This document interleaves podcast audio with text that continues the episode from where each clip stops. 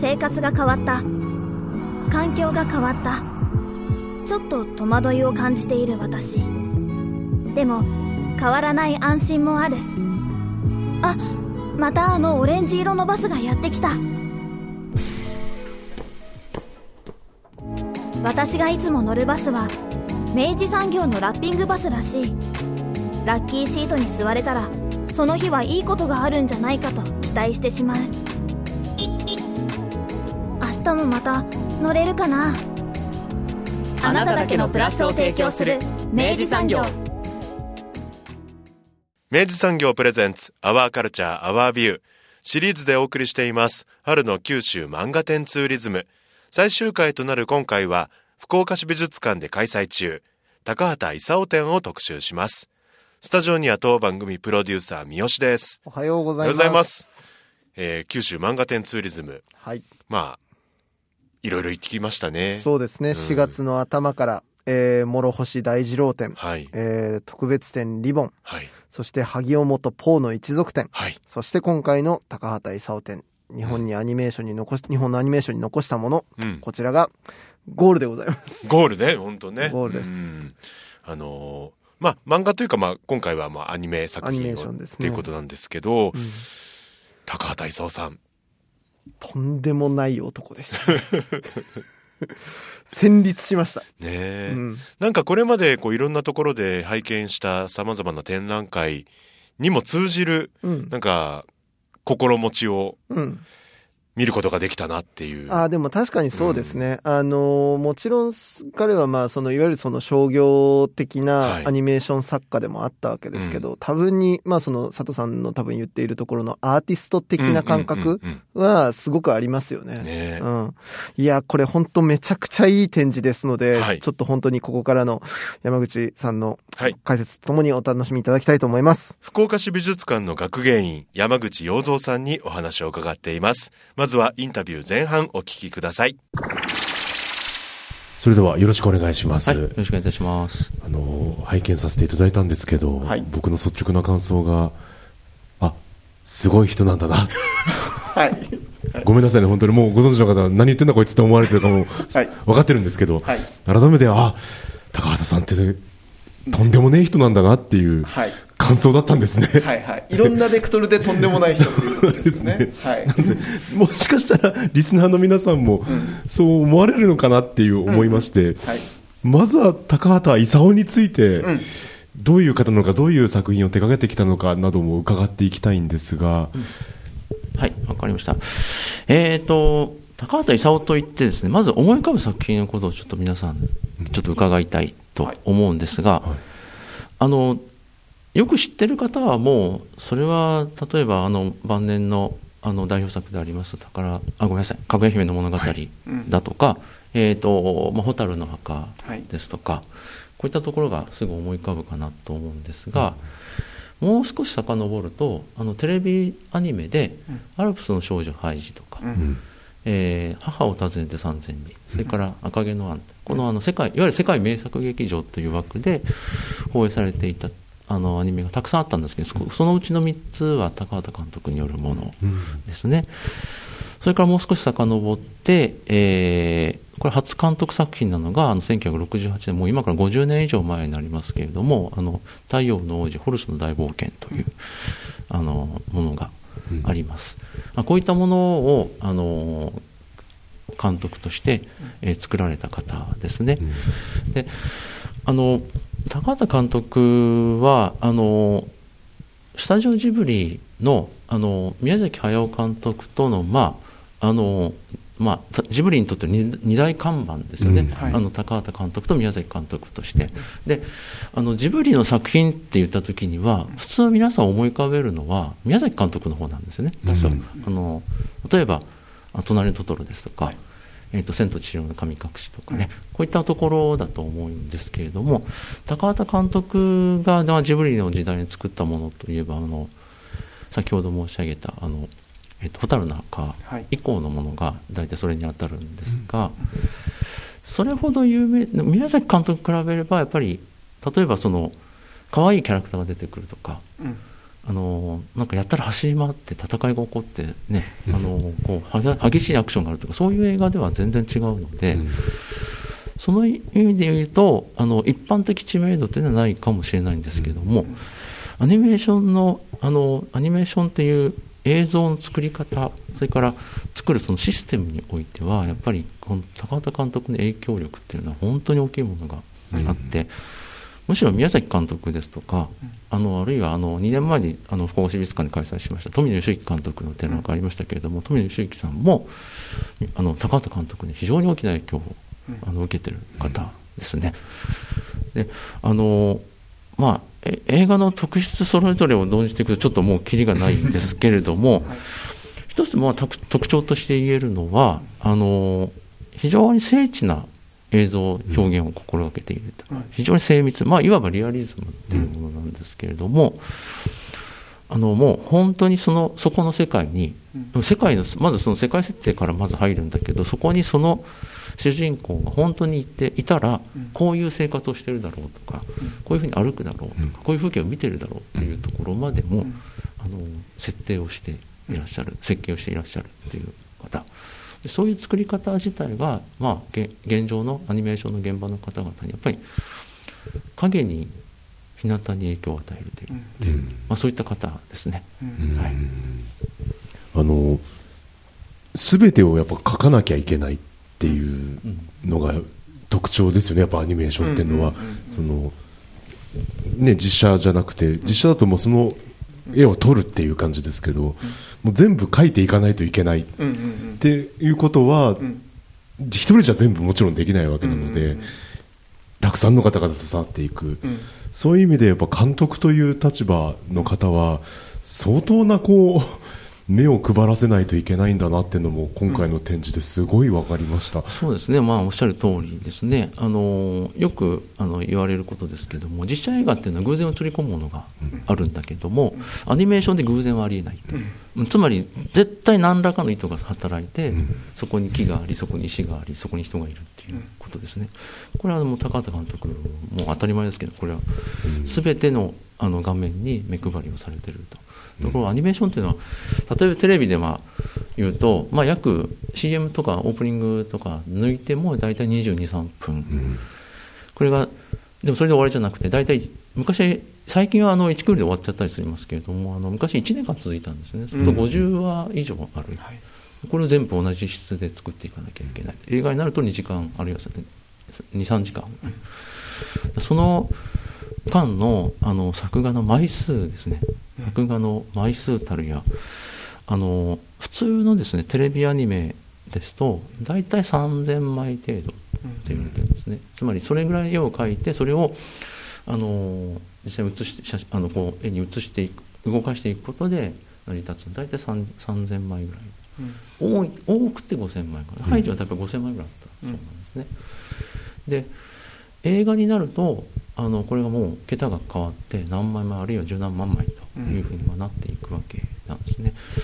高畑監督の場合はその、ね、枚数がやっぱりすごく多かった。テレビシリーズでも多かったそうですね、ええ、それだけやはり時間も手間もかかるっていうことですもんね。あそうですね、はい、だからテレビシリーズって本当に過酷で1週間に1回放映をしてたから、あのよく言われるのがあの手塚治虫の「虫プロ」がまあ初めてテレビアニメを作ったんですけれども、たそれが「鉄腕アトム」ですよね、あれがよくあのああいったテレビ番組がしばしばの電動紙芝居というふうに揶揄されていたのは、つまり絵をあんまり動かさないと、あの画面効果とか、まあ、し少ない枚数で絵を作るのであんまし絵が動かないから、まあ、映画の方から映画の現場の人からすると紙芝居って要するにあれですね絵絵だけこう変えていく、ではお話だけ載せていくこれが紙芝居だからこれ電動紙芝居っていうふうに揶揄されてたんですけれども、高畑監督はそういった現場、まあ、映画から、まあ、やがてテレビに70年代にあの場所を一旦移すんですけれどもそこでももう決してそのクオリティに手を抜かないということで、あのーまずアニメの関係者が一番驚いたのはやっぱりあのハイジだったそうなんですよね。つまりあのハイジってあれお話自体は、まあ、皆さんご存知の通りであの両親のいないハイジが山のあのおじいさんのところに連れてこられてそこであのところがすごく本人明るいんですよね、うん。本人明るいキャラクターだから、まあ、あのちょっと偏屈だとおじいちゃんもやがて解放されていくと、まあ、であの足のあの悪かったあのクララもやがて歩けるようになるって、これこれそうそういうふうにこう非常に明るい話っていう。で小さい時に皆さんもご覧ご覧になってるかと思うんですけれどもたったそれだけの話なんだけれどもあのどういうところに住んでるのかその行ったこともないようなそのスイスのうん。山間部の街を描かなきゃいけないから、うんどうしたかっていうとこれ会場に写真がありましたよね。あのロケーションハンティングですね、うんつまり現地に行ってあの実際にどういう場所かっていうことをきちっと頭に入れてからあの実際の作画に入っているわけですね。だからあそこで得た知識やとかその感じた雰囲気とかを全部その画面に投影してるんですよね。だからあの山小屋なんかも本当に実際ああいう山小屋があるし斜面のあのこう山の斜面のこう角度なんかもとかあとそのヤギのヤギってどんな存在とかあ現地の人たちはどういうものを食べているとかどうやって作るかとかいうことまできちっと調べて、でそれが実際に劇中に出てくるんですよね、うん。ハイジがハイジっておじいさんがこうチーズを作るところとか、あのヤギの乳を絞ったりとかこういったものが登場してくる。それからあのハイジが住んハイジとあのおじいさんが住んでいる山小屋もこれ非常に緻密に実は設定が起こされてて、確か2話ぐらい第2話ぐらいに非常にこうあのこううまく巧みなカットによってこの山小屋の中の家具の配置がどうなってるかとパッとパッと見せてでハイジがこう出てきたりとかする中でこう前景が映るとそその時点でですねあの見てる人はハイジってどんな家に住んでるの？って全部頭に入るんですよ、うん。うん。そういう生活感っていうのを絶対にないがしろにしない。うん。まずそこから描く。そういうベースから描いていくことでその場所のリアリティとん。人物の生活感っていうものを、あの描いていくっていうことですね。これをやってると。ではこれにあの当時のああのアニメ関係者さんたちはみんな驚いたわうんけですテレビでここまでやったかっていうことで、うん、つまりそれ以前はやってないわけですよね。ううん。うん、やってない、どういう住んでるとかいうのは割とまあ適当とは言いませんけどもあんまりそこまで緻密ではないし、あの生活その人物がどういった生活を今までしてきたかっていうことについては、まあ、設定はあるにしてもあんまり劇中で描かれたりはしない。と。うん。ということはまあえあのさせ作品の中でもそれほど重要な役割を果たしてなかったりとかいうふうにしてあるんですけれども、ハイジっていうのはまあそうじゃなくて非常にそういった生活感というものを大事にしてたということですね。あの実際やっぱ僕展示見てて本当に驚いたのはやっぱまずその高畑監督のやっぱり異常なまでの緻密さで、あのまあ、その前の段にあるあのホルスのあの作品作りのところもそうですしハイジのところもやっぱりそうだったんですけど、こんなに細やかに、えっとまあ、その世界観を作るための要素を分解して緻密に組み上げてたのかとか、えーそれを見せるための、えー演出プランとして例えば感情の動きが1話の中でどう動くのかとかっていうエモーションあテンションチャートはいっていうものを作られていたりだとかあのもうなんだろうそのまあ、その後のいくつかの展示の中でもあったんですけどそのなんだろうなあのカメラワークをどのように切っていくかみたいなことへの緻密なやっぱり設計力みたいなものを見てちょっと愕然としたんですね、うんうんこんなに細かくやってたのかと。でまあ、高畑勲さんはよくやっぱりその要は締め切りをあの大幅に 超えてくるあの作家。でもっと言えば予算を大幅に超えてくる作家としても割と聞こえてきてたんですけど、なるほどこんな作り方をしていたらあのまあそうなるよなっていうところの、まあ、圧倒的な こうなんか迫力というか気迫みたいなもので、うん。まずやっぱけはあの毛をされた前半でした本当うに、ん。うん、本当そうですね。あの、ホルスの大冒険って、これ、あの、レンタルではないかもしれないですけども、DVD も売ってるんですよね。それから、あの、一部配信でも出てるんですけれども、あの、これが本当に50年前のアニメーションなのかっていう驚きがね、やっぱありますね。うん。あの、み宮崎駿監督も非常に深く関わっている作品で、まあ、あの時に、あのホルスので前時に、あの高畑監督の、まあ、名優たちがもう全部結集してるんですよね、うん。宮崎駿さんをはじめとして小田部陽一さんですとか大塚康夫さんといった方、大塚康夫さん残念ながらね先だって亡くなりましたけれどもあのこういった人たちがもう結集して、まあ、当時はまだ若みんな若手ですよ、だけどもすごくあの絵がうまい宮崎さんそれから監督としてもうすば抜けた才能を発揮している、えー高畑さんがもうすでにここで組んでると、うん。で後のあのジブリのこう前哨戦みたいな感じなわけですけれどもそれからもうあの彼らの先輩格だったんですね大塚康夫さんっていう方、後にルパン三世なんかで活躍される方なんですけれども、えー、とその大塚さんがもうその作画において大活躍をして非常にその難しいあの手間のかかる絵をたくす多数描かれているわけですね。こういったまあ非常に若くて非常に素晴らしい才能がもうこの作品には結集しているという意味。つまりもうじあの宮崎さんとか宮崎監督とかななんかのあのがああとご覧になったと思うんですけど宮崎監督、まあ、当時はまだ監督じゃないんですけれどもたくさんあのイメージスケッチだとか、うんアイデアを提供してるんですよねつまり、高畑さんからの指示でやってるんじゃなくて、うんうんもう積極的にこうやったらどうみたいな感じで、うんうんあのもうどんどんどんどんアイデアを出してる、うん。それもそういう雰囲気もですね高畑監督が当時作ってるんですね、うん。あのあのこれあのほらあ朝ドラでアニメーション「夏空」でしたっけ、はいはい。あのであの場面も出てきたかと思うんですけどもあのあのん労働者つまりアニメーターさんたちの地位改善のために労働組合結成してあの会社側と交渉したりということを高畑監督としてやるんですけれども、まあ、その影響だと思うんですけれどもあのものあの映画を作るにあたってのいろんなアイデア物語に関するアイデアとかを職員から募って、うん。でそれをこうどんどん取り入れていってそのための共有物としては最初テンションチャートとか、うんあの割とこうたくさんこう人物関係の相関図とかありましたけど、ああいうものが書かれてて、だからもうこお話っていうかプロセス自体を全員で共有していくっていう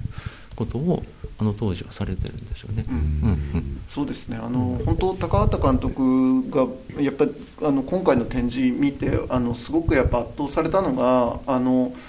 多くのアニメーション作りの,、うん。あのプロセスというかそのノウハウみたいなものをたくさん発明されてこられた方だったんだなっていうことにやっぱ驚いたわけですね。でやっぱおっしゃったようにやっぱアニメーションって一人では作れなくって。でしかも、えっと、例えば一人の発想で全部牽引するっていうやり方もできるんだけどより質を上げるために、えーかつまあそれを効率的に回すためにあえてその民主的に要はあのもう制作陣の意見を聞くあの開かれた環境を作っていくっていうことででだからこそ逆に言うとみんなが共有できるよりしろとしてあそれこそテンションチャートだったりとかいろんな、まあ、要は仕組みを作っていって、みんながそれをあの自分のものとして受け入れて発動できるような環境を作っていったっていうことにまずやっぱすごいあれは圧倒されましたね。そうですね。で、一番ね、多分今のアニメーションに影響を与えているのが、あの、レイアウトシステムっていうやつで、これあの、映像で高畑監督がこれレイアウトってこういうもんですあれ宮崎駿監宮崎駿さんがねややり始めたことなんですけれども。あのこここにあるこれ絵コンテっていうのがこれですよね、今ちょっとお見せ、うんうん。うんこれ絵コンテって。これもうこれこの絵コンテは宮崎さんが描いてるのでもうこの時点で完成してますけれども。実際にはあの絵コンテっていうのは本当にもう人物のなんかこうぐ丸描いて、顔にこうバツとかちょんちょんとか高畑監督の人物っていうのはこう丸描いて目目だけちょんちょんと描いてただそれだけのあのコンテを描いてるんですがそこからあの実際のアニメに実際の画面に出てくるようなあのいわゆるセル画ですね。そそこに行くプロセスに最初ど動画原画っていうのを描くんですけれども、かあの昔はですねこの、えー、とコンテのこの一コマからいきなり動原画をこう描いてたらしいんですね、うんうんそうするとですねここの絵がうまければいいんですけれどもこの,、うんあのコンテの中の絵がちょっと適当だったりすると、うんうん。適当な動画が描かれて、うんあの適当な原画動画が描かれるので、動きがこうギクシャクしちゃったりとか、人物がやったら端にいたりとか、うん背景と合ってなかったりとかするわけですよ。うん。でこれを避けるために、あのーレイアウトっていうのを考えてこれ宮崎駿さんがほとんどやあハイジの時なんかほぼ全レイアウトを書いてるっていう、うん。狂ってますよね。この全レイアウトって一体何枚なんだって。あの、うん、昨日いらっしゃった加納誠あの映像評論家の加納誠司さんが言ってたけどあのあの時間内であの枚数書こうとすると10秒で1枚書かなきゃいけない。無理でしょそれって。ありえありえないですよそれっていう感じで。本当に驚きました。つまりそれぐらい、うん。もうあの寸尺を惜しんでっていうか、もうほとんど家帰ってないんじゃないかなと思うんですけども、そのぐらいやってたんですけども、で、あのそのレイアウトっていうのをちゃんとすることによって、あのこの画面は人物はここ、背景はこう。でその次のシーンは人物がこっち側に動いてカメラこっち側から撮って背景はこうでっていうふうなことを最初にこう書くわけですねこの間でね。それを書いたものをあの作画をする方々が見てそこから絵を起こしていくっていうことで。だからこうい一個一個のあのシーンのカットのあのクオリティをキープできるんですよね、うん。うん。うん。キープできてなおかつ作業効率も上がると、うん。つまりダメな作画をしちゃうとそれボツになっちゃうんで書き直しになるんです。よ、うん。これは映像の中で高畑監督も言ってますけどせっかく書いてもらったのに捨てなきゃいけなくて申し訳ないみたいなことを言ってますけれども実際そういうこう不不幸非効率的なことが分かる。原画の方がなすごい時間かけて一生懸命書いて入って渡してボツとか言ったらもうまたやり直しで同じ時間がかかるっていうことにまあなりますから、そうじゃなくてあの効率よくやると、うん。それそれをやあの確立したのがあの高田監督だったというふうに言われておりますね。これ割となんかこうあのこれはアニメーション作りだけではなくあのそれこそ一般的な仕事とかのプロジェクトマネジメントの意味でもこれすごいヒントになるなというか、まあ、あのみんなもう経験的に学んでいくものなんですけど、要はどこで汗かくかなんですよねそうですね。うんうんうん。でやっぱり最初に汗かくって一番実はクリエイティビティがいって要はないものを本当に落とし込むっていうところが一番やっぱ手あのエネルギー使うから。でそれをなんかあたかもみんなと一緒にやってますって言ってファって投げちゃうことまあまああるんですけどでもそういう時って大体散らかるんですよね。うん。でそれこそ無駄な作業をすごくさせてしまうっていうことで言えばやっぱり最初に、まあ、これは多分にだからやっぱクオリティコントロールの意味も込めてだと思うんですけどやっぱめちゃくちゃ頑張るんだと。でただやっぱこれは誰でもできることじゃなくてまあもう本当に今回展示見たら分かるわけですけど宮崎さんの絵の一個一個のもうレイアウトの中でも完成された絵がずっと続いていく感じがすごいですよねち。ょっと絵コンテでこのレベルかっていうぐらいの、え色までつけてますからね。いつ色塗ったんだろうっていう感じで、別に色塗らなくていいのにと思うんですけど、塗っちゃうんですよね。多分こうやらやっちゃうんだと思うんですよ。もう本能的に。うん。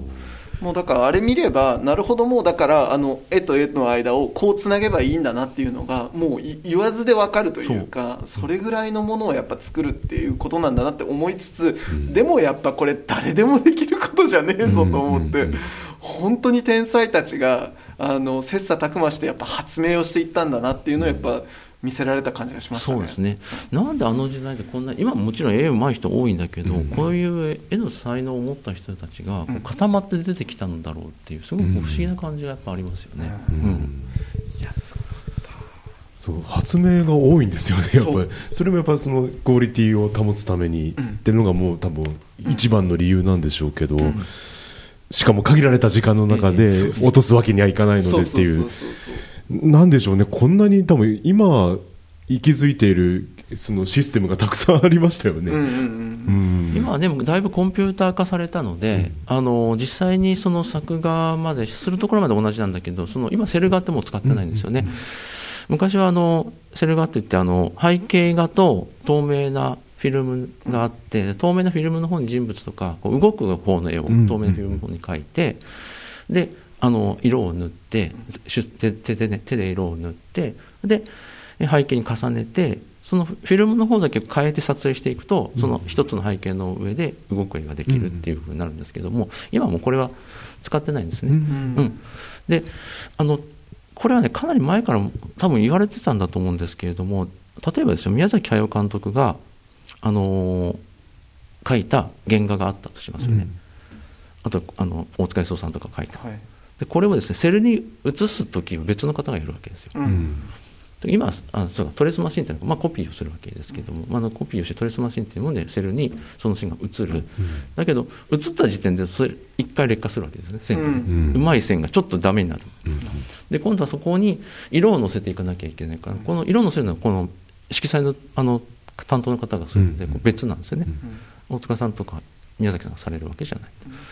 そうすると別の方の手が入って、まあ言っちゃ悪いですけどあの彼らよりは下手な人がやるわけです絵としては、うん。うん。そうするともう一段階絵がダメになっちゃうと、つまり最初の絵と実際に完成する絵っていうのはちょっと別のもの、まあ、似て非なるものがうん出来上がっていると。でこれはまあセルっていうセル画のシステム上のもうしょうがないというか、ううんんあのこの問題点だったんですね、せっかくいい絵だったのに、ちょっとダメな状態でテレビに映ってる。と、うん。テレビとか映画になってると。いうことになるんですけど、高畑監督はそれを解消したかったんですね。うん。うんうん。でそれを解消したものの、もう最高の出来栄えだったものが、かぐや姫の物語ですね、うん。そういう手書きの線をそのまま生かすとうん。いうふうなことをされてて、これ言うとなんかあれ簡単そうに見えるんですけども、ささっと書いたものを、つまりあの絵コンテの段階でこうささっと描いたような絵をですね、うんささっと描いたように写さなきゃいけないんですよ。あので原画の方にですね。でできないんですよね、これ、うん波の人が。うんここでまたあの絵描きさんを選ぶ自体がうん生じるわけです。生きた線をいうまくトレースするための絵描きさんがまた必要になる、うんそうするとそう何人もいないから、結局こう数人すごく少ない人たち、うん。極端に言うと一人にうん。仕事が集中してしまって、うんつまりこう手書き線を生かそうとするともうごく少人数あるいはもう本当一人の方がやらざるを得なくなってきてしまうと、これはもうアニメーションの集団制作の一種の矛盾みたいなもので、うん。線の良さを生かそうとするとどんどん人が少なくなってもうど時間ばっかりがかかっていってしまって、でもなおかつこれかぐや姫って2時間以上あるんですよね、うんどんだけ壮絶な現場だったかっていうことがもう想像できるかと思います、うん。はい。いやとにかくやっぱ本当になんかあのなんだろうなあの物を作る時って、まあ、うんいろんな条件の中で当然やるわけじゃないですか。それは時間だったりとかうん。予算だったりとか、あのまあ、チームの中のやっぱりそのなんだろうなそのチームワークだったりとか分業制だったりとかいろいろあるわけですけどでもやっぱとにかく高畑さんは絶対にやっぱ出ていくものだけが結局全ての評価の基準になるしなってしまうしあの、まあ、それが突破していくのだっていうことを誰よりも多分絶対に譲らなかったんだろうなと思うんですね。だからこそなんかもうやっぱもういわゆるそのやっぱうんあの現実と向き合った時に妥協するしかないよっていうことを絶対に良しとしなかったんだというのがここでもとはいえここまでやれるかよっていうですね。ちょっと同じまあ企画とかまあことを回していく側の人間からするとちょっとずっと僕実は見てる間中寒気してたんですよ。すごいなと思って途中から怖くなってですね怖い寒気が引かないって僕メモに書いてるんですよ。なんてことやってんだこの人と思ってですね。いやなでもやっぱぐらいのことでやっぱり超えていくものがあるしやっぱっていうふうにヒリヒリしたところで初めてやっぱり生まれていく発明があるんだなっていうののやっぱことなんだなとすごい思いましたね、そうですね、あのちょっといろいろとあの親しい方お話を聞くと、やっぱり高畑監督って情の人ではないっていう、う理論的なうん。論、論の人だ、情ではなくて論の人だと、つまり作品が良くなるためのことをリズムで考えていくんですよね。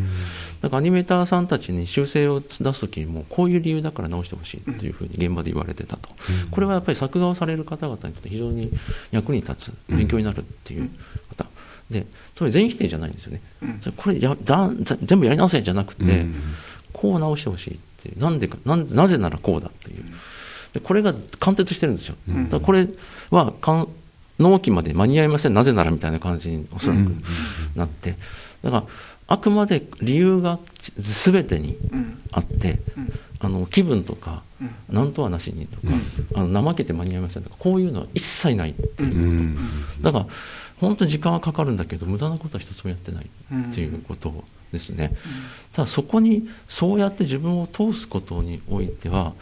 やっぱり波のキャラクターではこのやっぱりあの仕事っていうのはやっぱ務まらないんじゃないかなっていう気がいたします。はっきりともうちょっと狂気のレベルだなと思うような場面がやっぱたくさんあるし、うんであとやっぱ今おっしゃったやっぱその論の人もっと言えばやっぱ言葉で指示できる人っていうのは、僕ら実は一番最展示の一番最初で実はもう驚いたことがあって企画書ってこんなに言葉だけなんですねっていうことにまず驚いたんですよ。うんそうそう。であのその後のホルスのやっぱりその要は制作指示とそのそれに対する宮崎さんのあの回答も全部言葉なんですよね。うん。そう。ああのだ全然抽象的じゃないんですよ。むしろめちゃくちゃロジカルに、うん。こうだからこうしなきゃいけないっていうことをとにかく言葉でし言い合うっていう、でやっぱあの言語操縦能力は翻ってでもやっぱり、全く世界にないものを作っていくにあたって、まあ、言葉から生まれるじゃないですけど、やっぱそこに言語化してやっぱ形にしていくものを丁寧にやっぱ引き込むようなすごいやっぱ気の毒なるような作業をでもちゃんとやってきたんだなっていう感じがしますね。うんうん、そう。本当にねアニメーションって言葉だなっていうのはあの富野富野監督の展覧会をやった時も思いました。あの、ガンダムの最初の企画書って30枚ぐらいあるんですけど全部びっしり言葉で書いてるんですよね、うん。もうそれ読むとですねガンダムの原型出来上がってるんですよ、うん。もう世界観が。あもうここから全然ブレてないんじゃんっていう。ぐらい、うん。その細かい設定変わってますけどね、全然ブレてないって。でその時は僕はねあの富野監督の展覧会企画してた頃は富野監督はもう高畑監督がいなければガンダムは存在しなかったんだよって何度も言うんだけど、意味がよくわからなかったんです、はい。うん、で富野展をまあある程度終えて、そして高畑監督の展覧会をやることになったあたりでようやく分かってきたんですよ、うん。あここだな影響を与えたのはと。つまりあの画面に出てるもんじゃないんですよもうおそらく、画面に出て例えばここのシーンとここのシーン似てますよねって似てるシーン比較してあ影響を受けましたねなんて言ってるレベルは全然関係ないです。はっきり言って。さたまたま似ただけかもしれないし。そうじゃなくて多分こう作り方の根本ですね、うん、根底もあの富野監督がこうあのハイジとかあの三千里それから赤毛南もあの一緒に参加してあの仕事をされてるんですけれどもああの直してるんですね。富野監督の絵コンテを宮崎監督あごめんなさい違う違う。えっと高畑監督が上から消しゴムで消して直している、消しゴムで消すっつうのもすごいなと。おおすごいんですけれども、うん。直してる。でもあれはもうそういう現場なんですよね、うん。つまり上がってきた根底を見て高畑監督がそれ見ていやここのシーンはこうじゃなくてこういう絵にしなきゃいけないっていうのは直すように指示するんじゃなくてもうその場で直さないと時間ないですから、うん。その場で直して次の作画の絵回すっていうことをしなきゃいけないんで、うん。多分書いた当の本にはどう直されたか多分知らないとうん。思うんですがただあの勝手に書いてるはずはないんでですね、うん。必ず今度の話はこうだからこういう絵にしてくださいねって打ち合わせしてるはずなので、うん。おそらくその時点でいろんなやり取りがあのあってたと思うで割とあのあのね、ちょっといろいろ見せていただいたんですけど直ってないエピソードもあるんですよ。つまりこう見ててちょこちょこっと直してるけどあこれは大体富野監督案でほとんど言ってるなっていうエピソードがあると、うん。次のやつはずーっと直してる、うん。あれ全然残ってないみたいなものもあったりとか。だからあのなんか一個違うとやっぱ次も変えなきゃみたいに多分なってくると思うので、そうそういうことなんだろうなと思うんだけどもこうそこにこう意に沿ったつまりとあの高畑監督から見てあこれは大丈夫。いやこれはダメだっていうのをかなりこう非常にもう情にとらわれずにうんやってる、であのか絵コンテ書く人ももうそれを OK としている。もうそういうもんだからっていうことで、でそういうやり取りの中できっとこう学ぶことが非常にあったんだろうなと思いますし、であの先ほど申し上げた通りハイジっていうのは本当に世界観を世界をから作っていく、ベースから作っていく、ああいうベースから作っていくっていうところが、あのガンダムの設定のあのスペースコロニーから設定を起こしているっていうところ、そこにそういったところにおそらく影響を与えてきてるんじゃないかなと思いますよね。うん。うんいや本当にあのなんかあの、まあ、割とよく言われるような言い方になっちゃうかもしれないんですけど本当アニメーションを作るっていうのはもうある種のやっぱり世界の創造主になるというか、うんうん要は本当にさ佐藤さんがさっきおっしゃったみたいに世界意図しないものは映らないわけじゃないですか。うんうんうんでなったら全部画面の中に起こることは全て自分たちが納得して必然性のあるものにしなきゃいけないっていうことで本当に世界を作っていく文字通り作ることなんだな創造創造主なんだなっていうことで驚くわけです。で僕ハイジの世界観の作り込みのところでやっぱもうとにかく圧倒されたのがあれヤギがどれぐらい乳を出すかっていう何ミリリットルとかっていうそのレベルまで設定しているっていうことに、まあまずちょっと本当に圧倒されましたしでやっぱそんだけ緻密な作業をした先に、ん。でもやっぱりアニメーションはどこまで行ってもやっぱ動く絵で、あの物語を推進していくっていうことでやっぱり絵が動き出す瞬間のやっぱりエクスタシーというかやっぱその感動がすごくってですね、でこの展示の中でも割と丁寧にやっぱりあの解説されてた場面でハイジが、まあ、その1話の最後であの山に、まあ、その服を着込んでやってきたところが、まあ、徐々にまあ彼女があのその山を登っていく中で、まあ、開放感を得ていって、まあ、洋服をどんどん脱ぎ脱ぎ捨てていってついに下着1枚でパーッと走り出すっていう、まあ、そのシーンを克明に本当にあのあの原画からあの実際のアニメーションまで至るまでを、まあ、分解して見せてくださってるわけですけどそうですねここのシーンが非常にその映像でも出てきて作画あの動画もあってコンテもあるので。ええあの第1話の最初のところの、はい、もうクライマックスとして、あの見せられてるんですけども、ね、知ってる見方してるけど、最初はハイジ、むちゃくちゃ厚着で出てくるんですよね、だるまみたいな感じで出てくるんだけど、あのアルムの山を見た瞬間に服を脱ぎ出すっていう、で、走り出して、で、あのシーンの後に、あの走り出してペーターと笑って、その後一緒に走り出すんですね、はい、あそこまで映ってないですけども走り出して今度はヤギたちも一緒に飛び跳ねて踊るんですよ。そういうシーンまであって。あれあれまで込みで見たら本当にその子供の心の解放っていうのが、あの非常にその丁寧に描かれてるっていうのがね非常によくわかりますね。うんあとはあれですよね、やっぱ見る側のことも信じていただいてるなっていうのが随所にあって、やっぱ僕らの想像力をこう信じて、例えば書くところ減らしていたりとか、色を変えたりとか減らしたりとか、なんかそういう努力というか、その試しも結構見られて、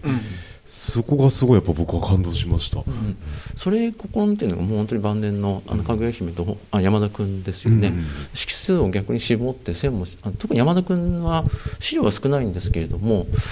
あの鉛筆の線を生かした作画あの時点でまだセルは作セルは作使ってたはずなんですけれどもであの背景も水彩画でちょこちょこっと塗ったような、うん、でかあの人物の背景に出てくるこう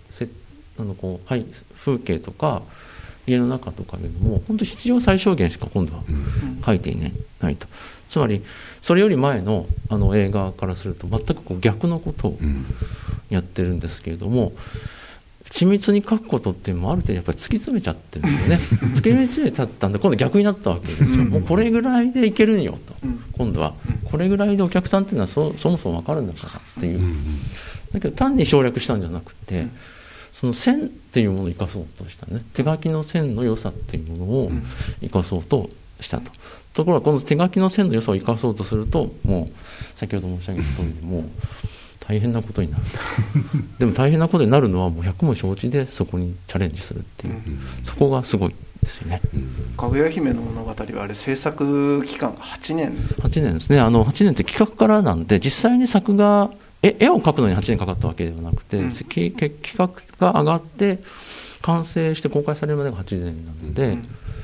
制作期間は実際にはもっと短いと思います、うん、うん。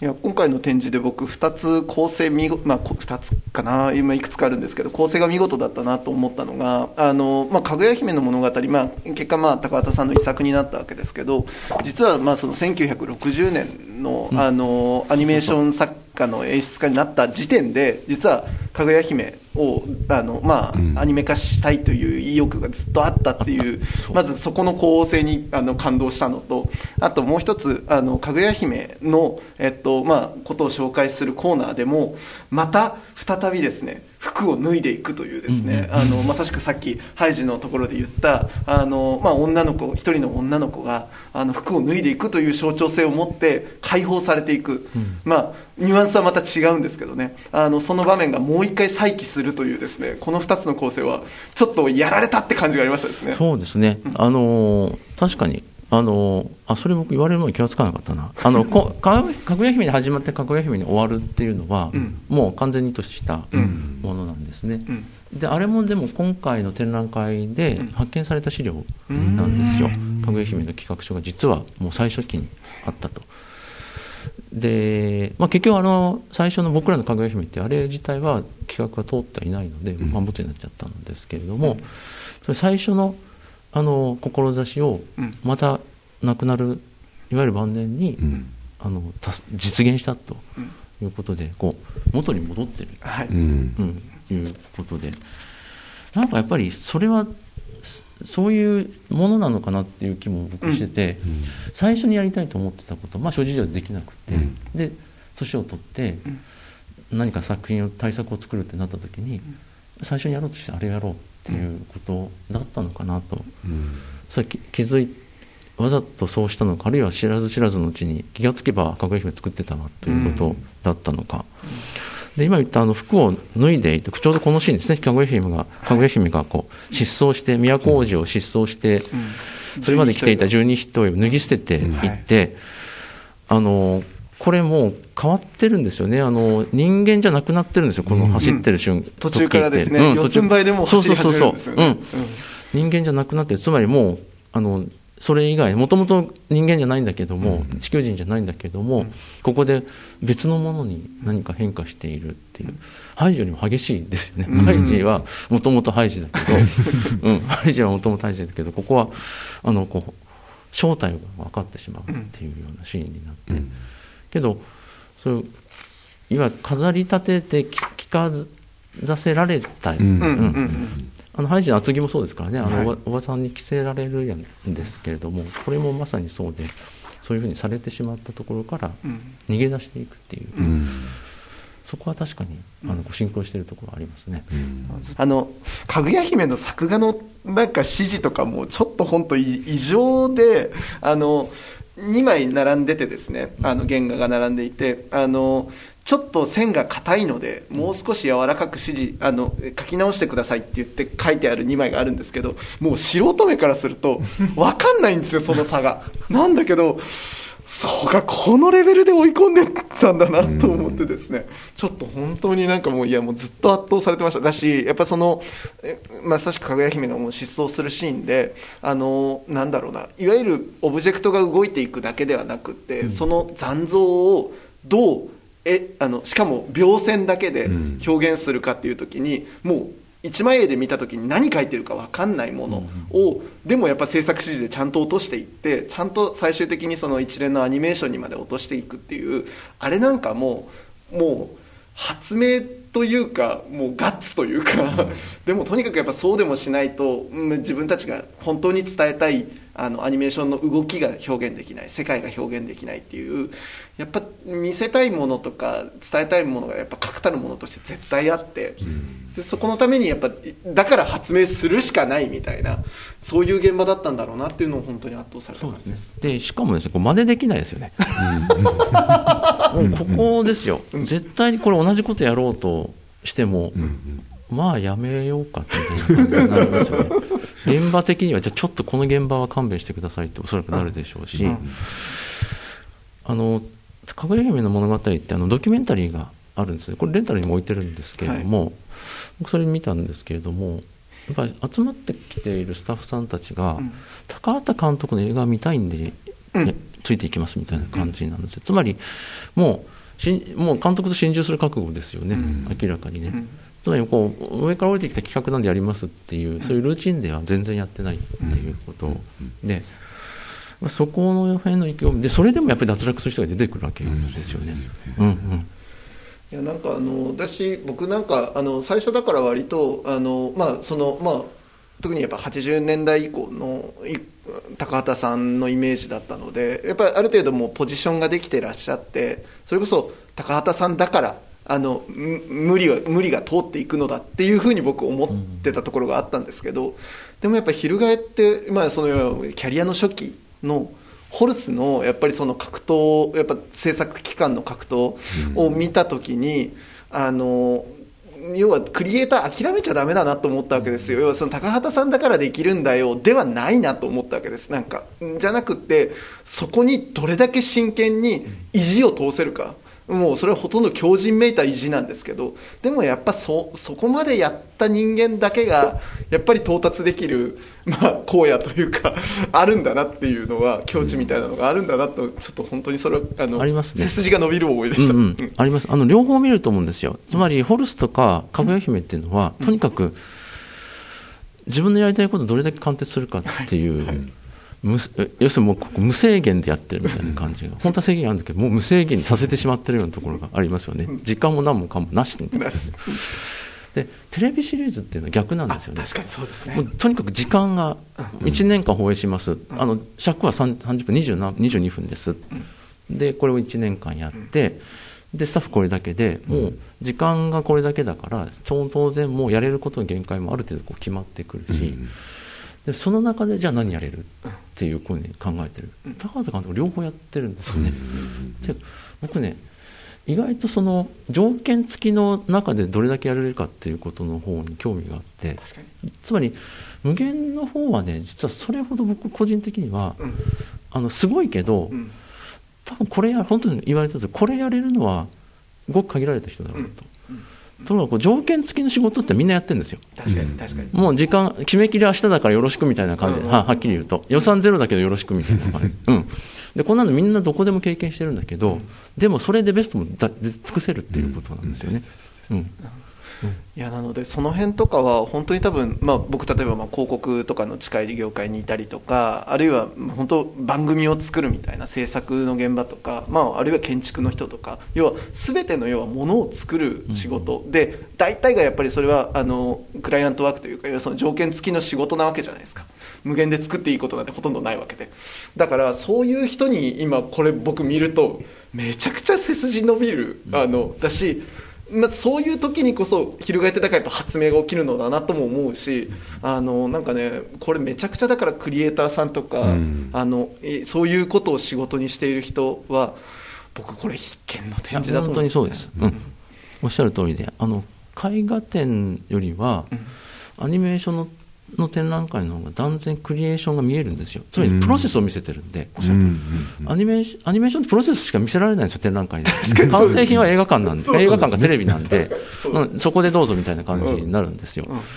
で展覧会とすると、途中の企画書からその絵コンテとか、要するにもう完成の手前までの資料しか見せれない。だけど、それを見ることで、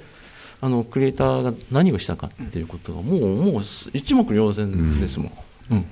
これほどね、プロセスが見える展覧会ないんじゃないかと思って。そうですね、うんうん。いや改めてこれで高畑監督の作品見るの怖いな。あ、もう、ね。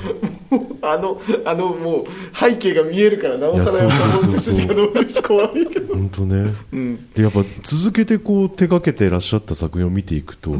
全部やっぱりいろんなことを試して挑戦してやってらっしゃったんだなっていうのがテレビシリーズも含めですけどびっくりしましたね。絶対同じことしない。そうう、ルーチンがないんですよね。必ず新しいことをやるっていう。うん。見習います。あの本当とんでもねえ人でした。でした。お時間ちょっと多めに取っていただいて。まあ、最低でも2時間は取っといた方がいい、ん。そうですね、ん。かもう何度か来ていただいて。あそうですね。え。うんうん。楽しんでいただきたいと思います、はいえー本日はありがとうございました、はい、ありがとうございました。あの発球が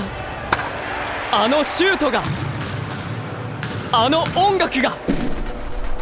僕たちに勇気をくれた。明治産業はスポーツそしてさまざまな文化カルチャーを応援しています。あなただけのプラスを提供する明治産業。